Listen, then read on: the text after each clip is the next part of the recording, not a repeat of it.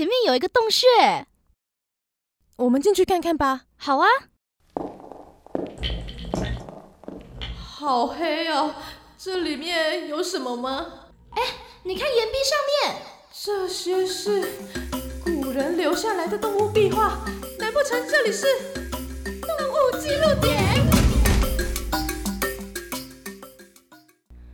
欢迎收听第二个单元《动物记录点》。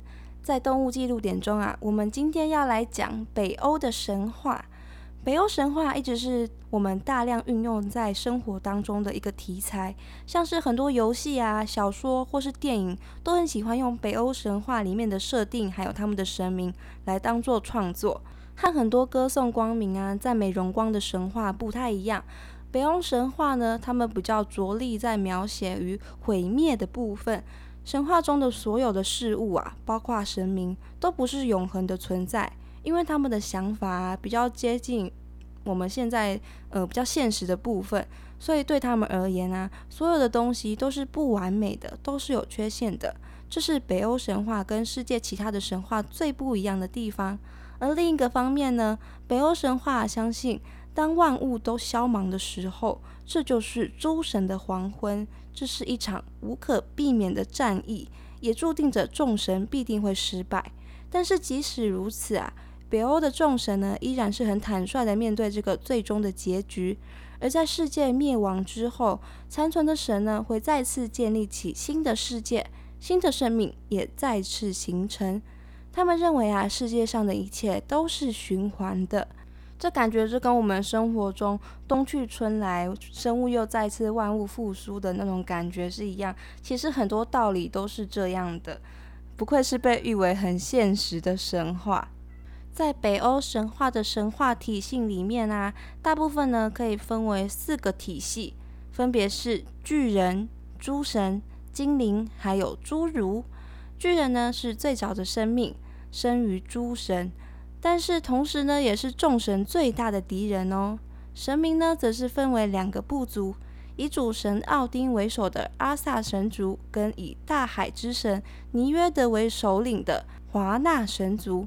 其中呢，主要的神啊有十二个。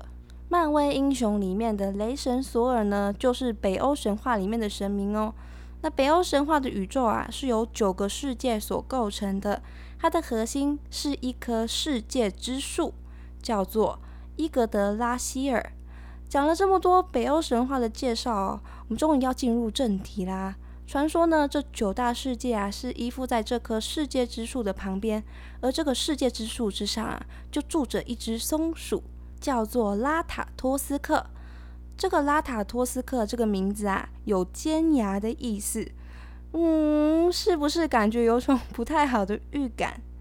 这只北欧神话里的松鼠呢，其实是个挑拨离间的高手哦。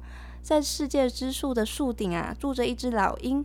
而世界之树的树根呢，住着一只邪恶的龙。传说这只邪恶的龙啊，会不断的啃食世界之树的树根。当它有一天呢，把树根咬断的时候，那就是诸神的黄昏降临的时候哦。那这只松鼠呢，它到底跟这两个动物之间有什么关联呢？拉塔托斯克呢，平常呢就会来回在树顶跟树根之间。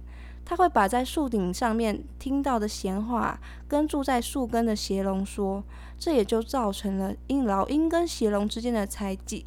啊，看来这只北欧神话的松鼠的内心哦，没有跟它的外表一样可爱呢。这个呢，就是北欧神话里面不太讨人喜欢的松鼠的故事。那除了北欧神话呢，在中国的传统文化里面啊。松鼠呢有送福的象征意义，所以被人们呢广泛的运用在木器、字画、扇面上面的画，或是瓷器等等的题材。最早呢的松鼠的纹饰出现在明成化年间的民窑瓷器当中，到清代啊已经发展成很重要的瓷画题材之一。松鼠常常会跟葡萄这个图案一起出现哦，因为一串葡萄果实累累嘛，有多的含义。而松鼠呢，则有子的含义。松鼠葡萄合起来呢，就是寓意着多子、丰收和富贵的意思象征。玉雕也是一种很常用的媒材之一哦。还记得我们之前说瓜牛的时候，有说过玉雕瓜牛吗？松鼠呢，也是玉雕中很常用的题材哦。松鼠这两个字啊，分开来看的话呢，这个松是苍松的松，寓意着长寿。那鼠呢，如果雕着金钱的话呢，就有寓意着招财的意思。松鼠这两个字啊，就取了这两个字的寓意，是财寿双全的象征哦。